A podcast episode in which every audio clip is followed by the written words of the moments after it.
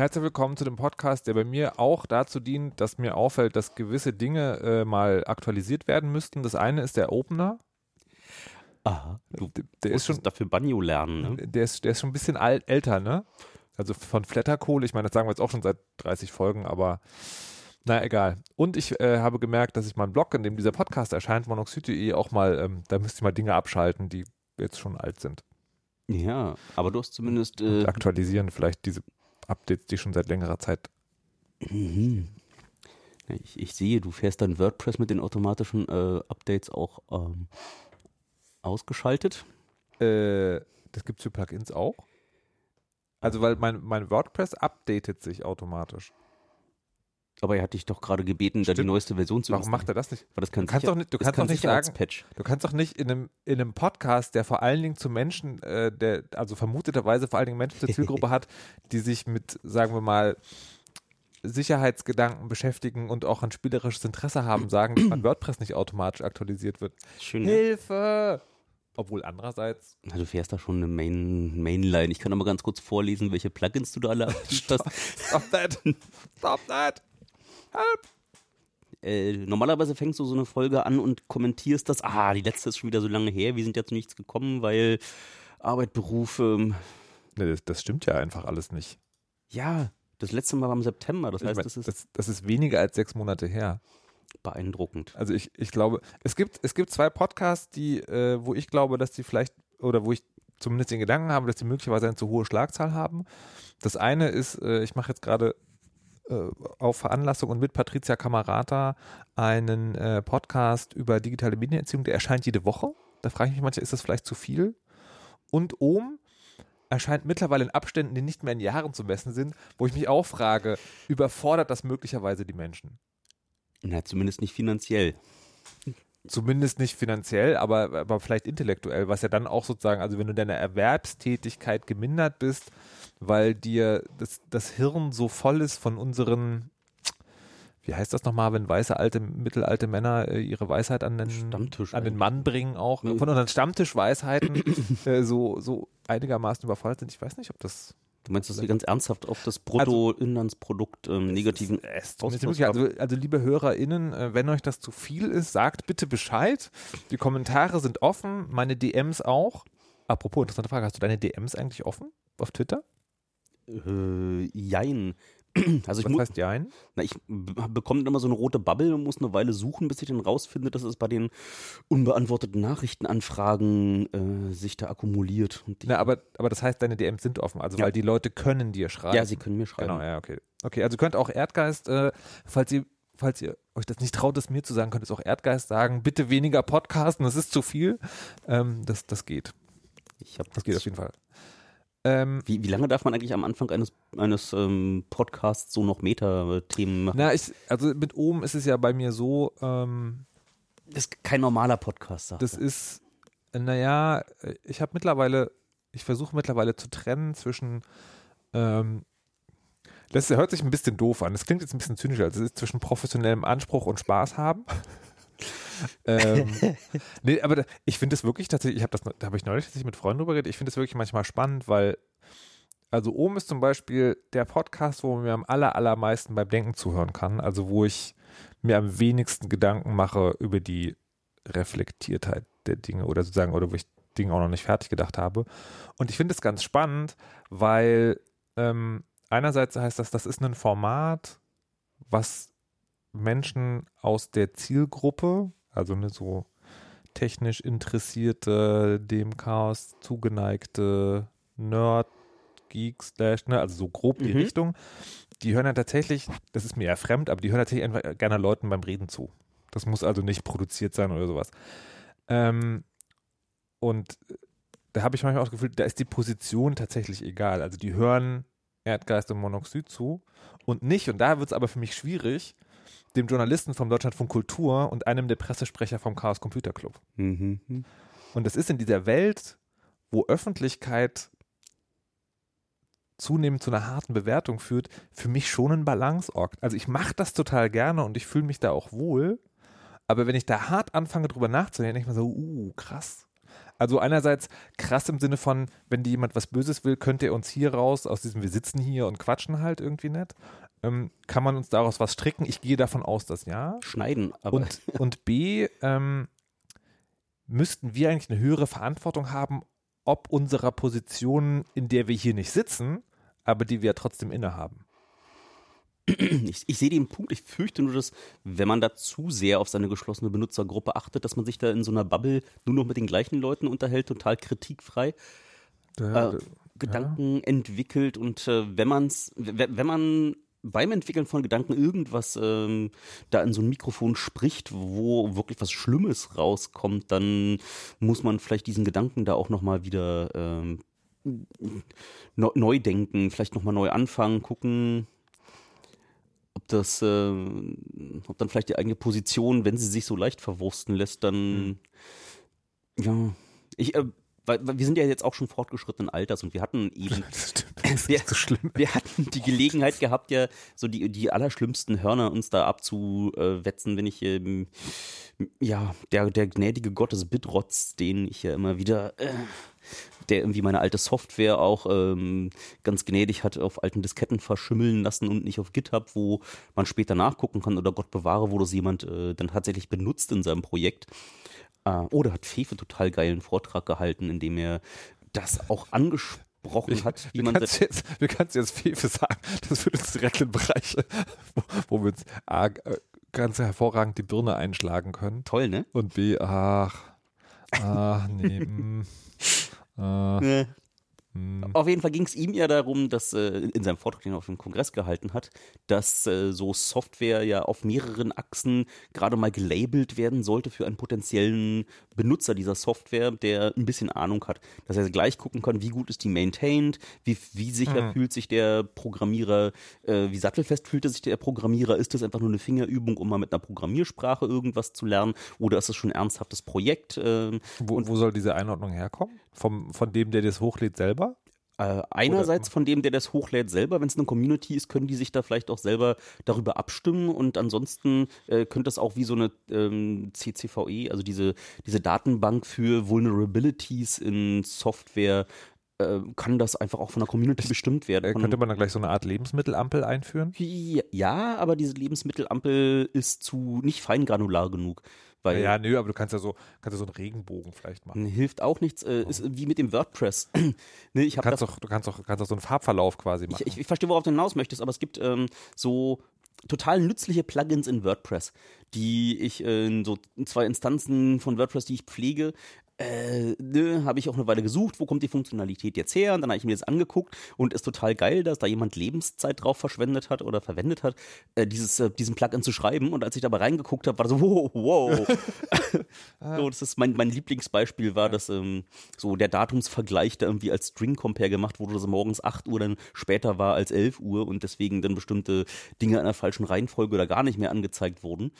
Weil äh, der Programmierer dann auch Warte, mal. warte, warte, jetzt muss man erstmal erklären. Also die Uhrzeit wurde nicht als Uhrzeit verglichen, also als sozusagen numerischer Wert mehr oder weniger, sondern als einfach Genau. Zeichenkette. Als Zeichenkette. Und weil die 8 dann keine führende 0 hatte, war quasi die Zeichenkette 8.00 kleiner, nee, größer als 11. Genau, und damit war es dann danach.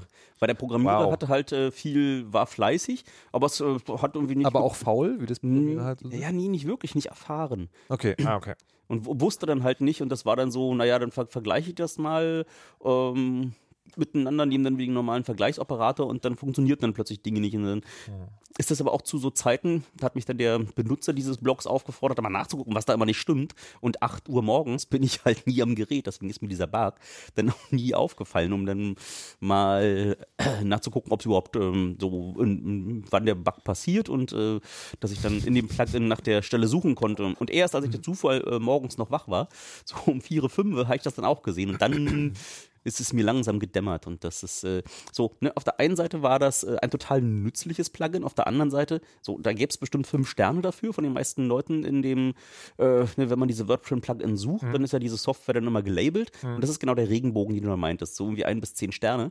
Kann man sagen, ja, es ist nützlich, aber guckst du noch mal rein, dann musst du aber auch mit äh, Softwarequalität von Hobbyisten leben und deswegen würde ich mir da wünschen, dass es dann mindestens zwei ähm, Gradienten gibt, aber äh, Fefe hat da irgendwie mal Spielen 10 aus dem Hut gezaubert, die irgendwie auch noch äh, alle total sinnvoll waren. Na gut, aber das ist natürlich dann wieder Quatsch, ne? Weil, also, also pragmatisch das Quatsch, weil das. Musst nicht alle ausfüllen, aber du musst für, wer es lesen kann, und das kannst du dann auch vielleicht einfach Aber, visualisieren. nee, aber das, das, das ist dann schon wieder der Punkt, ne? Weil du musst, also quasi, du musst, um beurteilen zu können, wie viel Skill du brauchst, schon wieder einen Skill haben, um diese Matrix dann lesen zu können.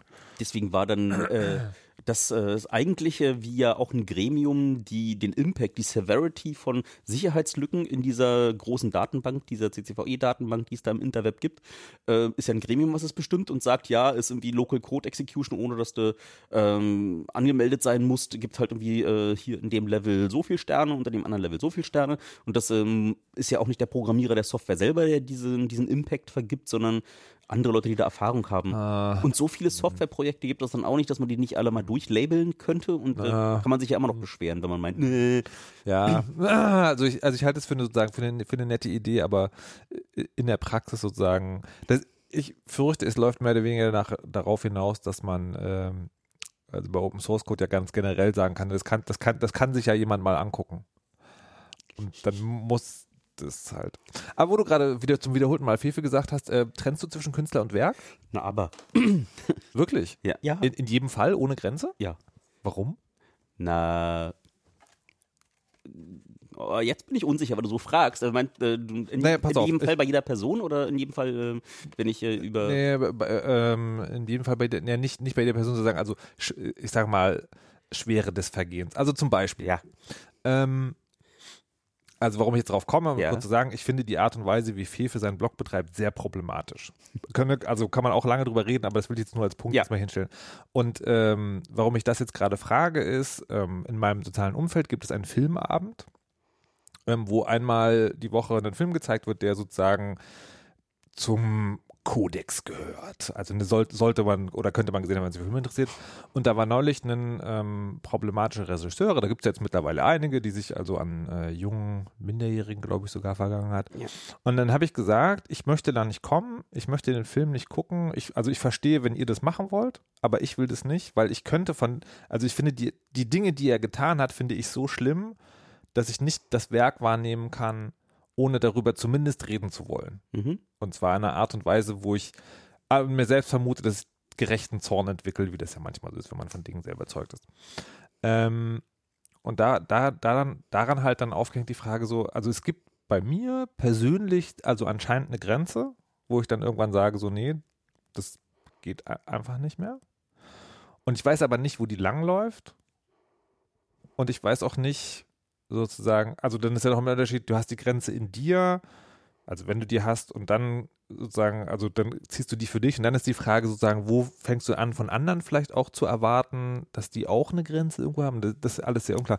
Also zum Beispiel war ich im Futurium jetzt gerade, das ist hier so ein vom Bundeswirtschafts- oder Innovationsministerium, glaube ich, gefördertes Museum und ähm, da ging es auch um Industrialisierung und da gibt es ein Zitat von Henry Ford und dann steht da ein Sternchen im Zitat und dann unten an der Wand steht Sternchen, wir distanzieren uns ausdrücklich von den antisemitischen Äußerungen. So, daher kommt dieser Gedanke. Auch eine Sache, die ich noch nicht fertig gedacht habe. Lu- Lustig, dass du das sagst. Ich habe irgendwie denselben Effekt gehabt, als ich äh, so das erste Mal ernst zu nehmen mit Religion zu tun hatte und dann auch nachgucken musste, wie trenne ich Tradition und ähm, Historie dieser Institutionen, die da diese Religionen über die letzten paar hundert Jahre in die Gesellschaft getragen haben. Das ist ja, kann man natürlich bei Künstlern und äh, direkten Vergehen ähm, oder direkten Fehlverhalten oder teilweise Verbrechen ähm, festmachen, aber auch größere Institutionen, die irgendwie äh, die, die Tradition vor sich hertragen, sind. Äh, Aber du beantwortest jetzt gerade eine andere Frage. nee, ich sag, das ist wie. Du, du, Ja, aber du, hat, du hattest angefangen, zwischendurch noch einen Einschub zu machen, Ja. indem du für dich meintest, wo du die Grenze definierst. Und Ja. ich wollte gerade sagen, Ja. wie diese Grenze nicht nur ähm, au- ausbaldowert werden muss, sondern wie sie sich über die Jahre verschiebt. Sondern äh, so wie die in Auseinandersetzung damit ähm, äh, über die Jahre einen auch ändert und äh, wieder dafür sorgt, dass man Dinge, die man früher wahrgenommen hat, ohne dass man sich darüber Gedanken gemacht hat, äh, jetzt noch äh, in eine Ebene verschiebt, wie wenn man, wenn man einmal Kultur schafft, dadurch, dass man so einen Film vorführt, äh, sorgt man wieder für den Grund, warum andere sich damit auseinandersetzen müssen. Das heißt, wenn man es für relevant in der eigenen ähm, Kulturblase ähm, deklariert, indem man das vorführt, gibt es in der nächsten Generation wieder irgendjemand, der sich damit auseinandersetzen muss, weil du das ja perpetuiert hast. Das heißt, äh, so du kannst halt äh, Künstler und Werk äh, immer nicht trennen, wenn das Werk einen tiefen Einfluss auf die Gesellschaft und auf äh, das Jetzt. Ja, du kannst ja, du kannst ja, ne, also es geht ja erstmal ums Private, das dann auch Bridges, aber trotzdem ums Private, wo du ja für dich selbst sagen kannst, ich will das nicht. Also wie ich das bei dem, bei dem Filmregisseur gemacht habe. Da habe ich ja gesagt, ich will, ich will das einfach nicht. Das ist ja dann erstmal ohne, ohne gesamtgesellschaftlichen Anspruch, sondern das ist ja erstmal was, was ich für mich entschieden habe. Hast du sowas auch? Keine Ahnung, also äh, da gibt es ja, also gerade bei Filmen gibt es jetzt irgendwie gute Beispiele und da kann man dann auch wieder abstufen und dann gibt es auch wieder Leute, die sagen so, nee, das geht gar nicht, weil die sind alle jenseits von Gut und Böse, aber zum Beispiel, ich will jetzt keine Namen sagen, ich will mit Shitstorms sparen, aber es gibt halt sozusagen solche und solche, kann man sagen. Ähm, Punkt. Hast du das? Hm. Hast du irgendwas, oder andersrum, weil du auch von Lebenszeit gesprochen hast, hast du irgendwas, wo du gedacht hast, ich, also ich verstehe, dass das vielleicht gesellschaftlich eine kulturelle Relevanz hat oder eine technische oder welchen Bereich auch immer, aber dass du gesagt hast, ich möchte von dem bestimmten Menschen jetzt eigentlich nichts mehr, das finde ich zu krass. Nicht zu, nee, nee, nicht, nicht wirklich. Ich glaube eher andersrum, dass ich äh, einfach manchmal das Gefühl habe, dass ich von bestimmten Menschen zu viel schon gelesen habe, dass ich es einfach ermüdend finde, nochmal mich damit wieder auseinanderzusetzen. Aber gar nicht erst anzufangen, weiß nicht. Ich glaube, äh, ich äh, ha- halte mich dann für reflektiert genug, dass ich mir auch Werke von Menschen ähm, antun kann, die ich äh, nicht, äh, nicht, äh, Aber das heißt, nicht cool finde. aber das, das heißt sozusagen, für dich gibt es tatsächlich eine Trennung zwischen Werk und, und Erschaffer komplett. Also, lass, lass mich sozusagen, lass mich den Godwin jetzt machen. Mhm. Im Prinzip würdest du dir auch ein Hitlerbild angucken, weil das sozusagen ein schönes Bild ist. Ich will ein Hitlerbild angucken, um zu, äh, einschätzen zu können, ob es nicht vielleicht besser gewesen wäre, dass äh, er seine Malerkarriere weiter verfolgt hätte. Okay, aber, Aber- ange, also ange, nur, nur jetzt sozusagen, nur für die theoretische Diskussion. Angenommen, das Bild ist von Hitler Hm? und es ist, es berührt dich in deinem tiefsten Inneren. Du findest es ein sehr gutes Bild. Würdest du es dir in die Wohnung hängen? Würdest du es in die Wohnung hängen, wenn du keine gesellschaftlichen äh, Auswirkungen davon fürchten müsstest? Nee, Okay, warum? Weil ich mir keine Bilder in die Wohnung hänge, die ich nicht äh, selber Oh. Mann, Ja. Ehrgeiz. Es geht um die theoretische Ich, Diskussion. ich ver ver verstehe. Setze voraus, alle Randbedingungen sind erfüllt. Die Frage hängt nur, würdest du, geht, es ist ein Bild von Hitler, würdest du es in die Wohnung hängen? Nee, weil das in die Wohnung hängen ja irgendwie noch deutlich mehr transportiert als irgendwie nur die einmalige Rezeption. Das ist ja, damit möchtest du ja auch dann etwas nach draußen kommunizieren. Würdest du dann eine Hitlerbildung ausstellen gehen, die keinen Kontext liefert, sondern die einfach nur die Ausstellung der Bilder ist, ohne Kontext? Nee, Weil? weil ich den Kontext auch brauche, weil ich jetzt selber kein Historiker bin. Weil, äh, so, es gibt, äh, nur wie bestimmte Filme, äh, kann man sich im ähm, Vorfeld mit dem Regisseur auseinandersetzen, kann schauen, in welchem Kontext das da passiert, was der gesellschaftliche Kontext zu der Zeit war, was oft äh, äh, hinunterfällt. Es gibt ja dieses, ähm, Oh, was war das- Warner Bros. hat irgendwie doch äh, in, vor seine äh, Cartoons dort ähm, so, ein, ähm, so ein Bild jetzt reingeschnitten, wo Text steht. Äh, so diese Stereotype, die da transportiert werden in den Cartoons, die waren damals rassistisch und falsch und sind heute rassistisch und falsch. Aber wir werden da jetzt nicht anfangen, irgendwie wild rum zu editieren, weil das wäre, wir würden so tun, als ob das nie stattgefunden hat. Ähm, deswegen, so hier ist der Kontext, guckt mal bitte nochmal nach, äh, setzt euch damit auseinander, aber Finde ich ja gerade bei, bei Cartoons schwierig, Ja. weil die ja sozusagen für Heranwachsende sind. Aha. Und da passiert ja vor allen Dingen dann das Transport der Stereotyps und keine, keine, keine, keine Kontextualisierung. Ja, bloß was, wenn, das eh stattfindet auf YouTube oder wenn das eh statt, konsumiert wird. Oh, oh, Da- finde ich eine ganz schwierige Argumentation. Na, erzähl. Das, das ist, naja, das, das ist im weitestgehenden Sinne, ähm, wenn es irgendjemand falsch macht, dann müssen wir es ja auch nicht richtig machen. Das- Sie machen es ja richtig, indem sie es äh, framen gleich. Indem sie gleich Sie ansagen, können sie auch einfach unterbinden. Sie können ja einfach diese Dinger nicht mehr zeigen. Und ich glaube, Warner Bros. hätte auch genug äh, sozusagen, also natürlich wird irgendwo irgendwie diese Cartoons aufmachen, aber die sind dick genug, um das auch durchsetzen zu können, dass es nicht auf YouTube passiert. Das ging, also ich will nur sagen, es gibt keine technische Ausrede. Es gibt nur die Entscheidung, wir machen das. bin mir nicht sicher, ob es dann irgendwie nicht äh, eh ein Zitatrecht gibt, weil das ja betrifft ja halt. Naja, aber wenn es ein Zitatrecht gibt, dann Ja. ist es halt immer im Kontext. Das, was ich meine, ist folgendes. Wenn du sagst, wir klatschen da eine Tafel vor und dann zeigen wir einfach den ganzen Cartoon Mhm. ähm, und nehmen damit in Kauf, dass es eben auch auf YouTube passiert, dann passiert, dann sehen das Heranwachsende, die wiederum mit der Tafel nichts anfangen können. Für die ist die Tafel nur eine Tafel. Also ein Achtjähriger kriegst du mit dem Begriff äh, rassistische Stereotypen, also wenn er aufgeweckt ist, dann redet man da vielleicht drüber, aber ich würde jetzt unterstellen, das ist halt die Tafel, die am Anfang ist, bevor das Video losgeht. Und dann, dann hast du halt das Ding, der rassistische Stereotyp wird halt weiter transportiert. Punkt. Ich versuche mir gerade vorzustellen, in welchem, an, an wen sich das richtet, wenn du, ähm, wenn du ähm, plötzlich all das, was in deiner Jugend dich geprägt hat, Ja. äh, jetzt nicht mehr konsumieren kannst. Das heißt, wie deine kulturellen Wurzeln plötzlich alle als ähm, problematisch deklariert werden, dann äh, hast du die Möglichkeit, äh, dort jetzt jegliche Tradition ähm, abzustreifen oder du kannst irgendwie dir jetzt diese, diese DVD kaufen, musst sie nicht unbedingt deinen Kindern vorspielen, aber es ist halt für dich. So. Ja, ja, aber Moment, du hattest, Moment. Ja. Du hattest gerade, du hattest gerade argumentiert, naja, aber es ist ja auch auf YouTube. Äh, ja. Ja. Das ist ja nicht der Punkt. Also mal abgesehen davon, dass ich, Die Idee ist, wer danach sucht. So, ich suche danach, äh, ich habe in meiner Jugend irgendwie kam im Kinderfernsehen hier die, die Serie, habe ich mir angeguckt und jetzt suche ich danach, jetzt finde ich es entweder auf YouTube oder ich kann es mir auf ähm, äh, Amazon klicken, kommt dann morgen mit dem ich Vorspann. weiß nicht, ich weiß nicht, gibt es ein Recht auf rassistische Inhalte? Äh, Ne, das, ist, das, ist, das ist, also mit der Argumentation, es gibt ja Kinderbücher, da wird das N-Wort mittlerweile gestrichen oder ersetzt. mhm. Und so, Punkt. Und meinst du, es gibt einen Erwachsenenanrecht oder so, nee, nicht Anrecht, das ist ja Quatsch, ich will keine juristische Mhm. Diskussion anfangen, sondern glaubst du, es, es wiegt moralisch schwerer oder wenigstens genauso gut, die Geschichte im Originalzustand kaufen zu können, nur weil das als Kind auch so gelesen wurde und ich da nostalgische Erinnerungen dran habe? Oder ist es nicht for a greater good, wenn wir sagen, hey, das, das war damals doof, das ist heute doof und wir können es ändern, dann ändern wir das auch. Wie gesagt, es gibt Institutionen, bei denen man das tut und ähm, da werden bestimmte Stereotype weiter transportiert. Äh, äh, Na, die Argumentation wäre ja gerade Ja, bei, ja. bei Cartoons gibt es diese Tafel und die Ja. Tafel ist dann genug. Da, und meine Argumentation ist dann sozusagen, nee, fin, finde ich nicht. Und dann ist jetzt sozusagen, mir ist schon klar, ein Cartoon lässt sich, so- also ein Wort kann man eher ändern als einen Cartoon, den man wahrscheinlich tatsächlich neu machen müsste. Ich, bin jetzt sagen in der Cartoon-Fabrik nicht tief genug drin, um zu sagen, könnte man die rassistischen Stereotype rausnehmen und zum Beispiel Charaktere ersetzen. mhm.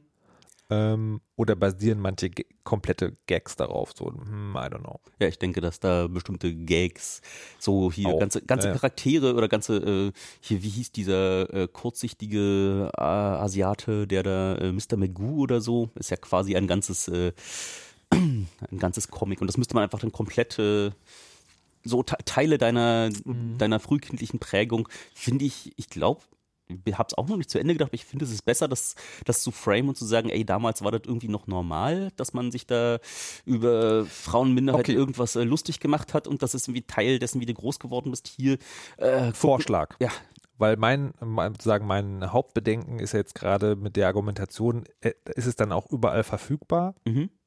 äh, was ich nicht gut finde, weil dann eben der Kontext frei, also ganz ehrlich, ich finde an der Tafel vorne dran ist nicht der erzieherische Kontext, den ich mir da wünsche. Mhm. Ich kann die Na Argumentation nachvollziehen, dass man das vielleicht im Regal stehen haben will. Deswegen Vorschlag, ähm, diese Dinge werden aus dem freien Verkehr gezogen, also im Sinne von, da kommt jeder ohne weiteres ran. Äh, das gibt es nur noch zu kaufen auf der, auf der DVD.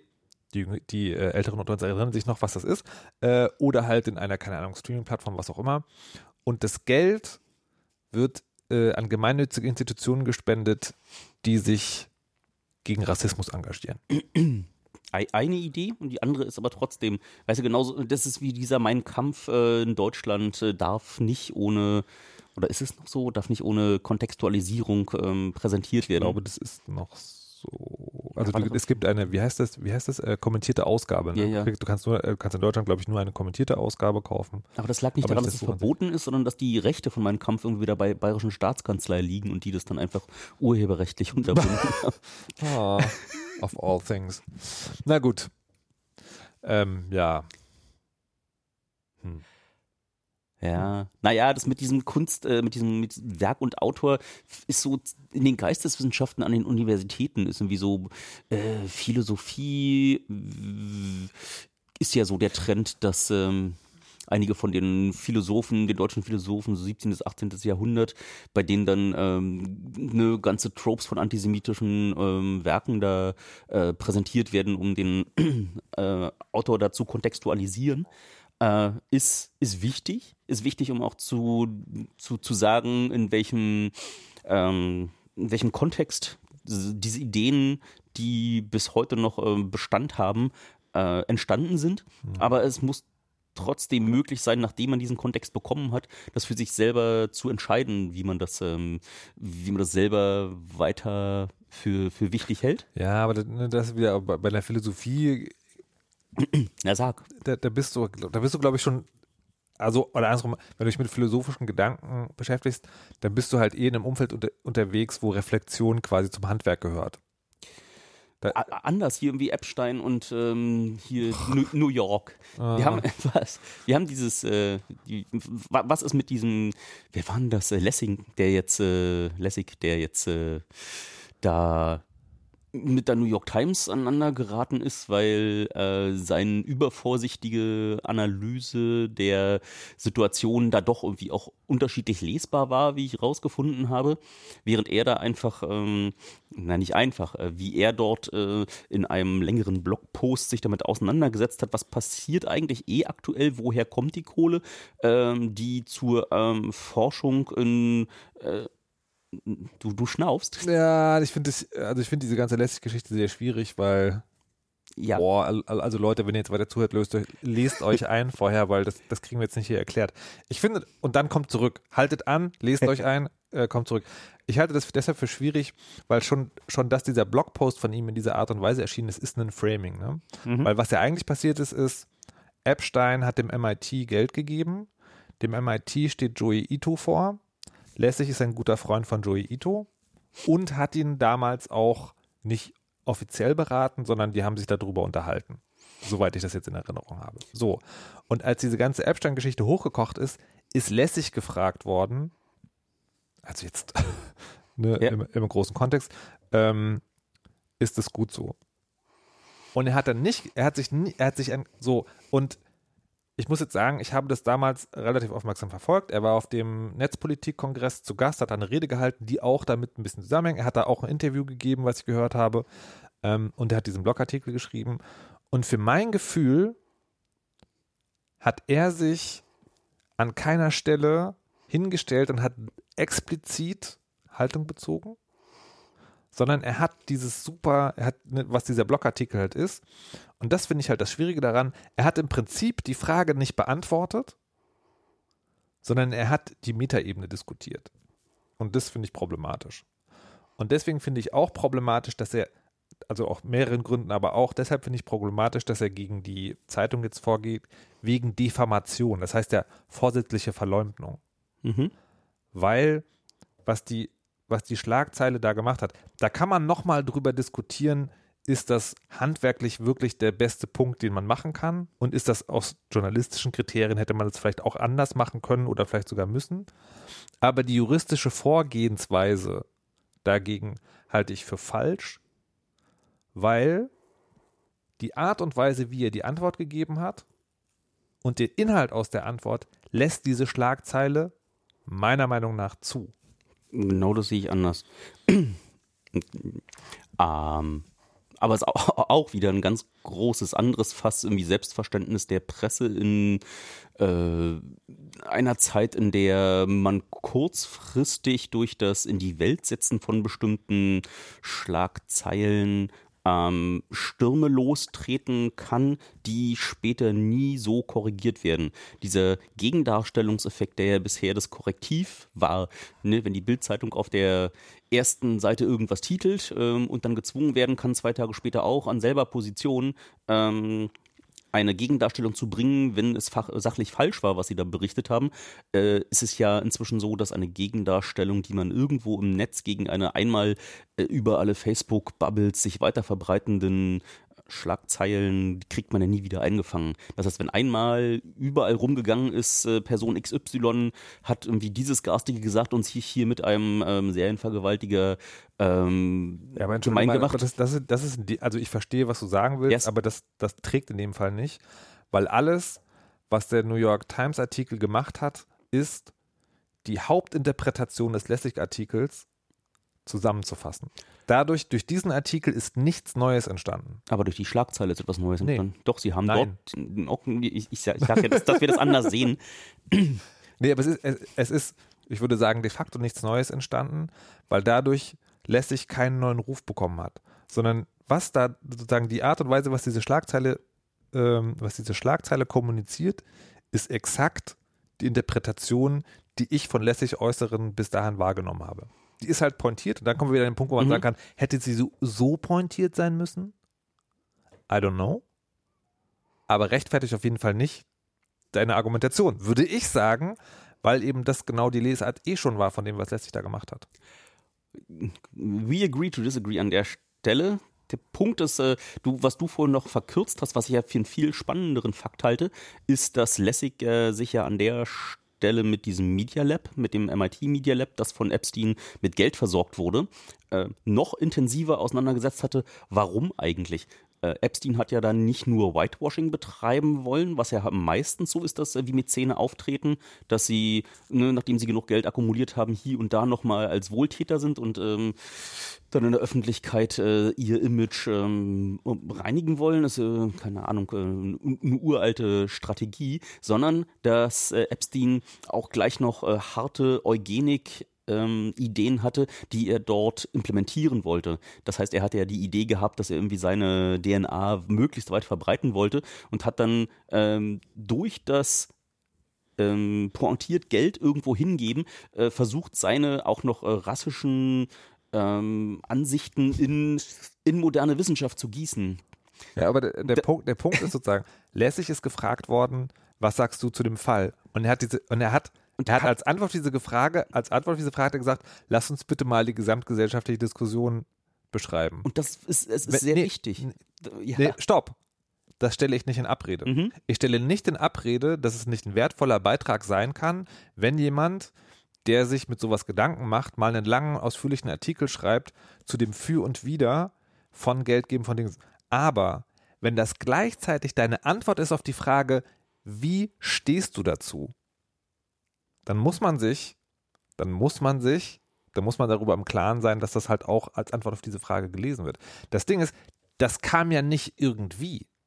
Und das kam ja nicht, dass er entfernt von dieser ganzen Situation ist und gesagt hat, hey, es gibt gerade diesen Fall, ähm, lass uns doch mal insgesamt drüber sprechen, wie das ist, wenn dunkle Menschen helles Geld geben wollen. So, sondern das ist im Prinzip eine konkrete, ich will nicht Anklage sagen, aber vielleicht doch gewesen, auf der er damit geantwortet hat. Und so, und den zweiten Punkt, den ich auch ganz wichtig finde, ist, und äh, wir sind ja, wir haben auf Twitter kurz diskutiert, weil ich sozusagen die äh, eine Meldung mit diesem Ding kommentiert habe mit Another Idol Falls. Die Art und Weise, wie er das macht, die hat mich dann wirklich erschreckt, weil, also A, ich finde es ja schon falsch, dass er wegen Diffamation klagt. Und B, was ich wirklich erschreckend finde, ist, er hat die Autoren direkt verklagt. Und das ist von jemand, der, da bin ich vielleicht auch nicht informiert genug. Vielleicht war lässig schon immer so. Aber es gibt so für mich so Lichtgestalten im Netz, weißt du, die sozusagen für das freie, offene Netz kämpfen und letztlich für eine gute Welt stehen. Und juristisch als jemand, der auf jeden Fall das Schwergewicht in dem Thema ist und dem ich unterstelle, dass er auch keine Geldprobleme hat, um, so einen Rechtsstreit sehr lange durchzuhalten, einen einzelnen Menschen zu verklagen und Journalisten sind jetzt nicht unbedingt die, ist viel cooler. Und nicht zu sagen, hey, also abgesehen davon, dass ich trotzdem falsch finde, das zu machen, wenn, dann geh bitte an die Organisation. Geh, ne, also geh sozusagen zum Publishing. Was schon, also wenn ich mir Peter Thiel angucke, und das ist, erschreckt mich so, ne, der sozusagen Medien in Grund und Boden geklagt hat, dann frage ich mich schon, was ist denn da los?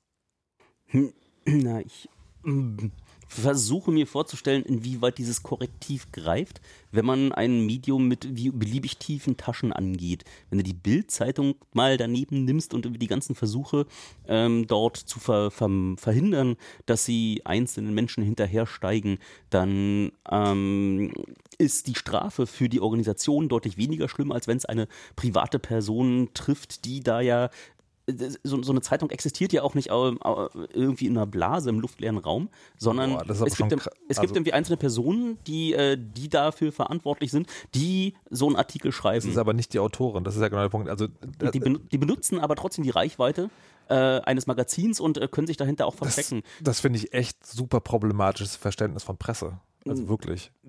Also weil wenn, wenn du, wenn du, wenn du das als Argumentation zählen lässt, dann ist, dann ist alles, was es, äh, was es in der Art und Weise, wie Presse Mhm. als Institution aufgebaut ist, halt. Nee, sich genau anders. Wenn sich irgendwie einzelne, wir hatten auf dem Kongress den Fall, wo irgendwie äh, eine einzelne Person irgendwie sich echt echauffiert hat dagegen, dass sie da nicht beliebig fotografieren darf. Äh, und das ist eine Einzelperson, die dort äh, als ihre Presse Nee, aufgetreten nee, ist und nee, sich stopp, das, ist, nee, hat. nee, das muss ich an dieser Stelle gleich Ja. ab, ab, abbrechen, weil das ist was anderes. Warum? Da, weil da eine einzelne Person sich daneben benimmt. Ein New York Times Artikel Mhm. ist ein New York Times Artikel. Das heißt, der ist die Pressepipeline durchlaufen, wie es gedacht ist. Und eine, der wesentliche Schutz der Unabhängigkeit der Presse ist, dass du als Einzelperson da arbeiten darfst und die presserechtliche Verantwortung die Institution trägt. Oder dann halt der Chefredakteur. Aber wenn du anfängst, gegen AutorInnen vorzugehen und zu sagen, das ist auch genau richtig so, dann machst du die Presse langfristig, das sind diese Chilling-Effekts, mundtot, Mhm. weil du dann als einzelne Autorin dich nicht darauf verlassen kannst, dass du Teil eines Apparats bist, in dem du einem Kodex unterlegt bist und wo es auch Sanktionsmöglichkeiten gibt, aber in dem du auf jeden Fall nicht persönlich haftest in der Art und Weise, wie das hier passiert ist. Sondern, dass du halt Teil dieses, dieser Institution Presse ist. Und ich glaube allerdings, das muss ich noch so ein kurzer Einschub sagen, New York Times mit der Bild-Zeitung vergleichen, eher schwierig. Es ist nicht die Washington Post, um von bodenlosen Taschen zu sprechen. Äh, das ist, weißt du, das sind so Argumentationsvergleiche, die kann man bringen, Nee, aber du die finde ich du, unfair. hattest, du hattest Thiel gerade angebracht Ja. plötzlich hast du die bodenlosen Taschen.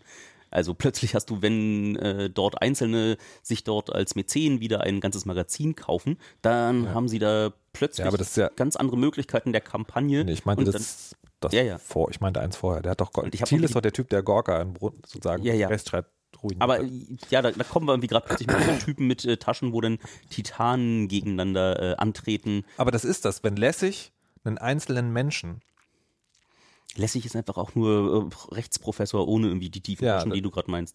Das, äh, äh, nee, ja, ja, ohne die tiefen Taschen, aber sozusagen, wenn wir jetzt mal abstrahieren und die Schwergewichtigkeit eines Lässig und einer Autorin, wer würde da gewinnen? äh, bin mir nicht sicher. Ich bin mir da sehr sicher, Äh, äh, weil du als Autorin, also ich kenne jetzt, Ich bin, bin mir gerade in dem Fall nicht sicher, weil dort die Autorin natürlich irgendwie auf die eine oder andere Art und Weise auch von ihrer Institution noch einen, äh, einen Rückhalt bekommt. Aber äh, wie lange?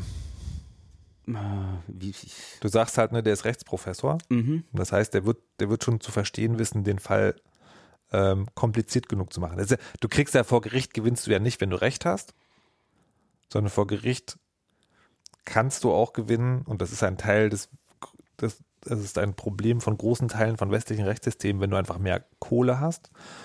Und in dem Fall, wo du selber sozusagen juristische Zeit investieren kannst, ist das, würde ich das ungefähr Aber gleichsetzen. ich glaube, ich, ähm, ich ver verstehe verstehe, was du meinst und ich bin ähm,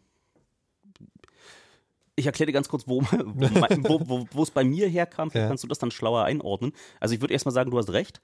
Ähm, und bei mir kam gerade das daher, äh, weil ich gesehen habe, äh, wie in einigen doch auch als unabhängig in Deutschland wahrgenommenen ähm, Organisationen das mit dem Triggerfinger am, ähm, am Eilmeldungsbutton irgendwie inzwischen aussieht, dass äh, in so einigen sehr äh, links aufgestellten Magazinen ich ähm, in letzter Zeit gesehen habe, dass die Qualitätskontrolle und dieses äh, du gehst da einmal durch die ähm, durch deine, wie man annehmen sollte, vorgeschaltete Qualitätskontrolle im Magazin, äh, was verhindert, dass grobe Verstöße gegen ähm, das stattfindet, dass das äh, in dieser höheren Beschleunigung, der wir ausgesetzt sind durch die ähm, muss, muss Meldung, muss äh, wie äh, brandheiß vor den anderen sein, muss am Ende noch in den sozialen Medien Verbreitung finden, dass dort diese Korrektive, die wir eigentlich annehmen, dass die in der Presse äh, stattfinden, äh, dass die nicht mehr da sind, dass der CVD einfach nicht mehr wirklich ernsthaft, äh, der, der Chef vom Dienst in der Zeitung,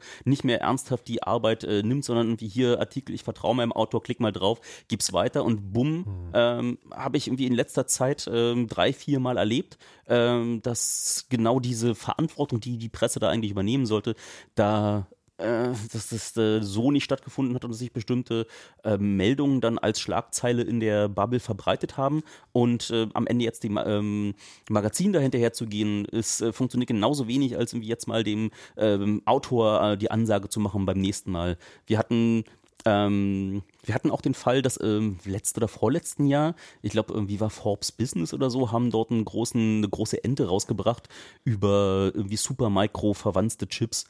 Ähm, und dieses Magazin hat sich trotz irgendwie aller möglichen Stürme nicht ähm, äh, sie hat die Meldung nicht korrigiert. Ähm, äh, so die beiden Autoren, die das geschrieben haben, die sind ähm, äh, dann untergetaucht und ein Jahr später wieder als Cybersecurity-Spezialexperten dann wieder gefeatured worden. So ein ganzes Jahr war Pause und die haben das nicht ernsthaft korrigiert und wir haben irgendwie wild dagegen angeschrieben, dass es eine Ente ist, aber es war ihnen egal. Also ist der Weg, den man dann eigentlich als außenstehende Person hat, immer dem einzelnen Autor nur noch äh, hinterherzugehen. Und als der eine, der damit ähm, unter Verdacht stand, sich daran zu beteiligen, sich beim Kongress akkreditieren wollte, ihn auch gleich gefragt, sag mal, warst du bei dem Artikel da beteiligt? Äh, fand ich doof. So, dieses Korrektiv dem einzelnen Autor gegenüber finde ich wichtig, aber du hast recht, irgendwie dem juristisch äh, hinterherzugehen und dort dann äh, in ein Rechtssystem zu werfen, was irgendwie Knochenmühle ist, ist hart. Also ich sehe halt nicht, dass die Verantwortung eines einzelnen Autors bloß, weil er sich dort in eine ähm, äh, in ein, in ein Presseorgan begibt, äh, wie plötzlich verschwindet. Das bleibt trotzdem noch ein Mensch mit einer Agenda und mit ähm, Naja, naja, also ja, aber nein. Ne, also, Sag. also du hast natürlich recht. Und sagen, und wenn man jetzt auf den letzten Fall ist, natürlich ähm, äh, ist, ist der, aber das, das ist der, ne, der Unterschied zwischen Moral und Recht. Mhm. Also moralisch gesehen, natürlich kannst du einen Autor sagen öffentlich äh, fragen, sag mal, vielleicht kann man auch in dem letzten Fall sagen, so diese Schlagzeile. Das Spannende ist ja da, wo wir gerade auch über Medienstrukturen reden, ne?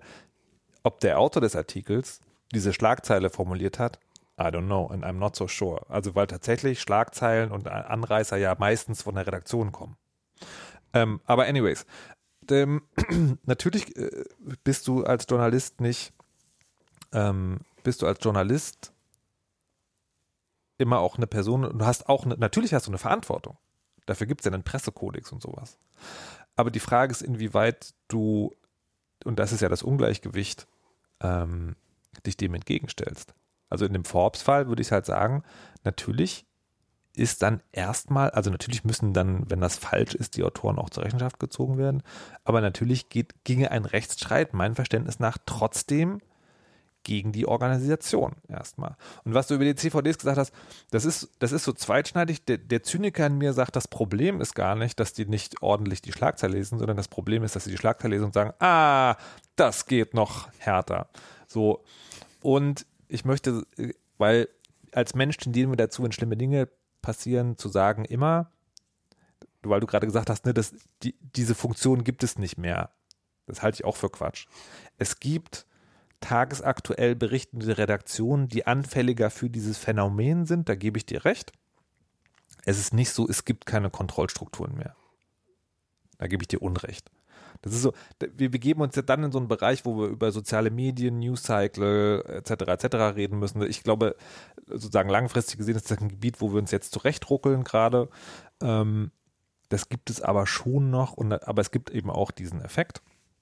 Und wegen der zynischen Sache denke ich auch wieder, da musst du vor allen Dingen, da musst du vor allen Dingen an die Institutionen gehen, also an die Medienhäuser, weil das große Problem ist, also natürlich gibt es auch unter AutorInnen schwarze Schafe, gar kein Ding. Und auch die müssen dann, es muss einen Weg geben, die zur Rechenschaft zu ziehen, aber die allermeisten AutorInnen, die ich kenne und die diesen Beruf ausüben, als Berufung auch, die hätten lieber mehr als weniger Zeit. Dann, dann kommen wir ganz schnell wieder, wie viel Geld kriegst du für so ein Stück, wie viel Korrekturschleifen lohnen sich, inwieweit kannst du, äh, hat Redaktion auch selber Ex- Expertise, das ist auch so, ein, so eine Frage des Ausblutens. Ich kann mir zum Beispiel, das ist jetzt pure Spekulation, ich möchte das bitte nicht konzeptfrei zitiert haben, aber bei diesem Forbes-Ding, ne? Ich kann mir das schon vorstellen, dass, und das erlebe ich manchmal auch, je spezieller Thema, also je spezielleres Fachwissen Themen erfordern, desto eher hast du als Autor, der schon ein Standing hat, die Möglichkeit zu sagen, ja, das stimmt schon alles. Das ist nicht gut so und so. Und das führt dann natürlich aber wieder dazu, Medienhäuser haben ökonomischen Druck, können das irgendwie nicht, können das vielleicht gar nicht äh, kontrollieren oder nicht bezahlen, das kontrollieren zu können. Und dann sind wir wieder in der Welt, müssen wir Kapitalismus anzünden und ein bedingungsloses Grundeinkommen haben oder ein anderes System, das es Menschen ermöglicht, zu arbeiten, ohne Angst davor haben zu müssen, ihr Geld nicht bezahlen zu können. Das, das, und jetzt, jetzt erzähle ich noch eine Geschichte, die ich auch schon tausendmal erzählt habe, die ich immer gerne wieder erzähle.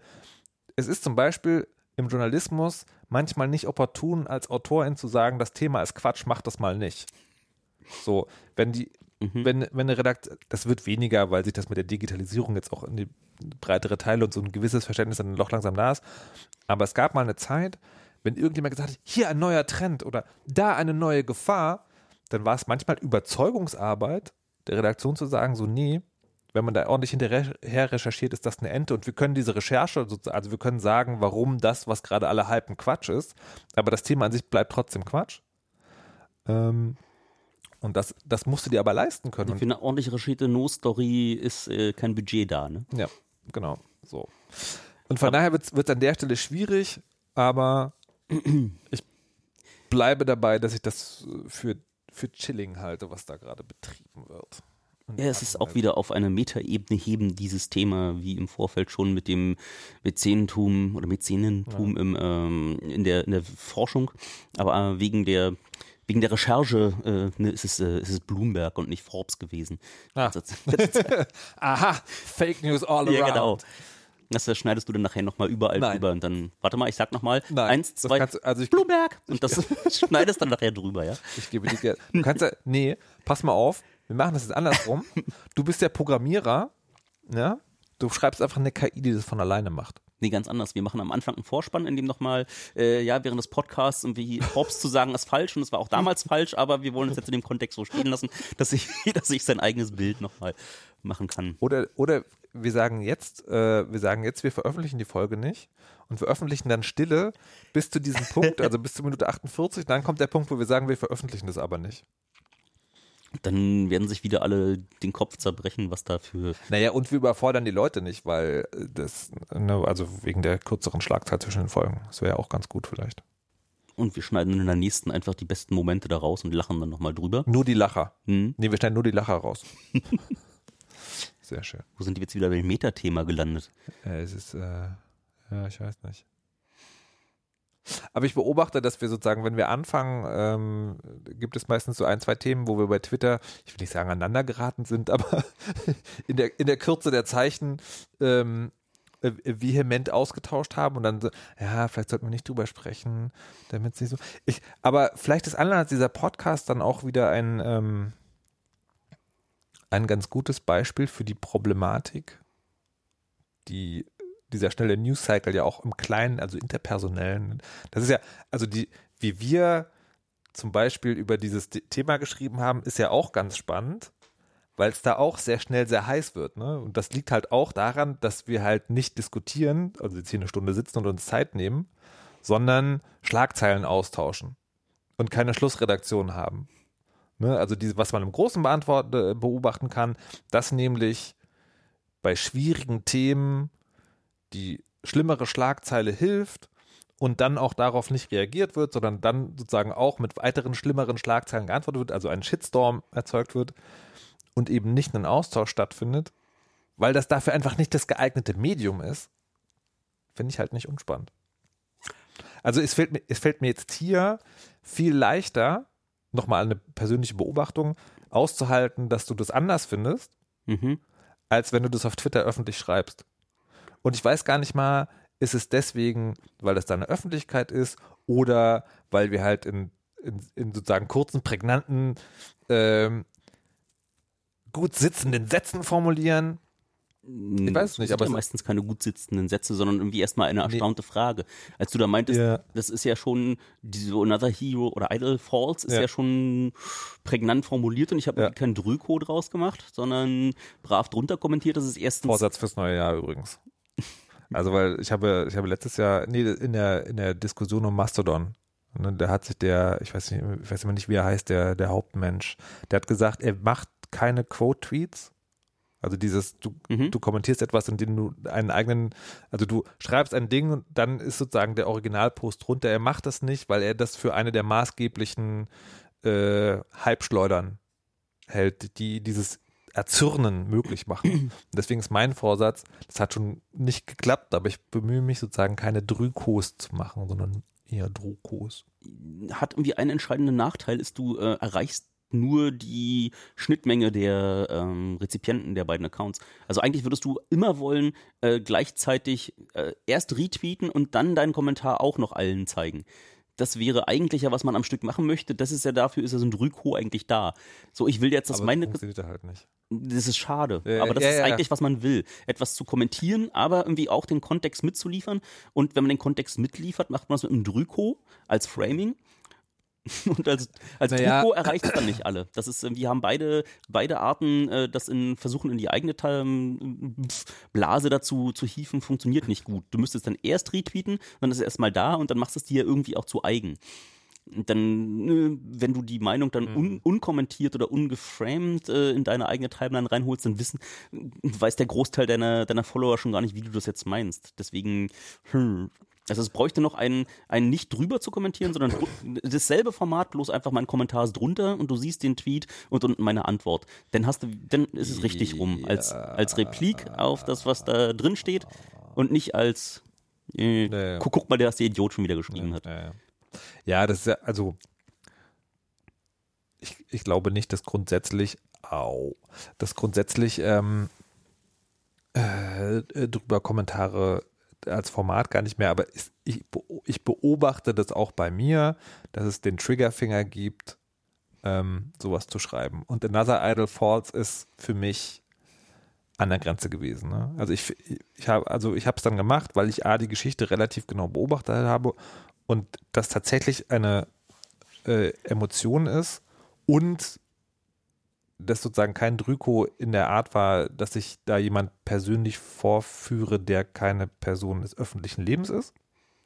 So, von daher fand ich das da okay. Ich kann es noch erzählen, ähm, ich hatte eine Auseinandersetzung über, weiß ich gar nicht mehr, und habe dann mir angeguckt, wer kommentiert da eigentlich gerade so hart bei mir rum.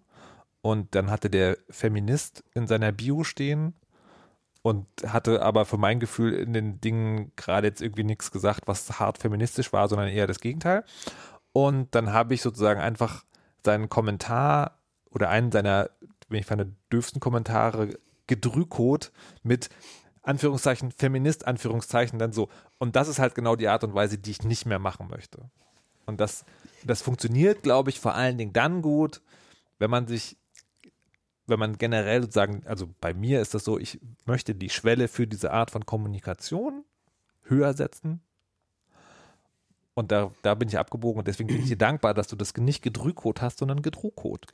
Genau. Aber ich finde, so ist irgendwie dann auch eine, äh, Äh, eine Kon Konversation auf Augenhöhe. Das ist halt nicht vorführen, sondern sich da irgendwie brav äh, einreihen und vor allem nicht in irgendeine Bubble tragen, in der es plötzlich Leute, die vorher mit dem Thread nichts zu tun hatten, äh, der ganze Thread nur noch konsumierbar wird mit, ähm, mit meinem Schau die Leute Framing.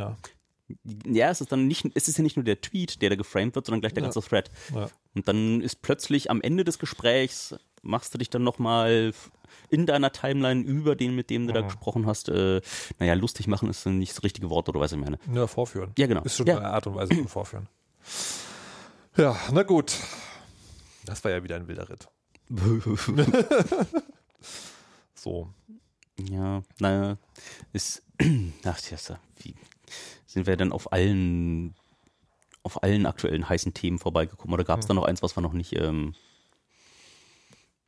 Ich weiß nicht, kannst, kannst du noch ganz kurz Shitrix erklären, wen? damit wir noch was Technisches haben? Nein, was ist das? Ah, ich habe ich hab, ich hab nur sozusagen, es ist an mir vorbeigeflogen, äh, Citrix Mhm. ist anscheinend eine Firma, die äh, Fernwartung möglich macht, also Fernzugriff auf Rechnersysteme. Mhm.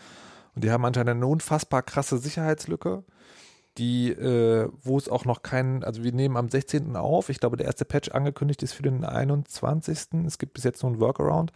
Und es ist anscheinend richtig schlimm. Ich habe, wie gesagt, ich habe es nicht genau gelesen. Ich dachte, du hast es vielleicht mitgekriegt. Nee, Ich habe jetzt nach dem Kongress immer noch Und- viel Erwerbsarbeit nachzuholen, okay. deswegen Und, äh, quasi. Und das Schlagwort ist halt Shit, Shit Tricks. genau. Ähm, das, äh, ansonsten habe ich äh, keinerlei Meinung.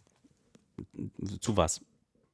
Also- äh, zur, zur Frage, haben wir noch etwas verpasst, über das wir jetzt dringend reden müssen? so, ich habe vorhin noch äh, Punkte aufgeschrieben. Mal gucken, ob wir das. Ähm, mh, lustig, dass ich eigentlich vorhin anfangen wollte mit. Ähm, mh, wo kam das her? Mit. Ähm, diesen ganzen jetzt aufpoppenden äh, Streaming-Plattformen, die alle ein Stück vom Kuchen abhaben wollen. Und das wie Ich gehe ja in letzter Zeit wieder häufiger in die Videothek, deswegen. hinten in die Abteilung hinter der Holztür. Mhm. Hm.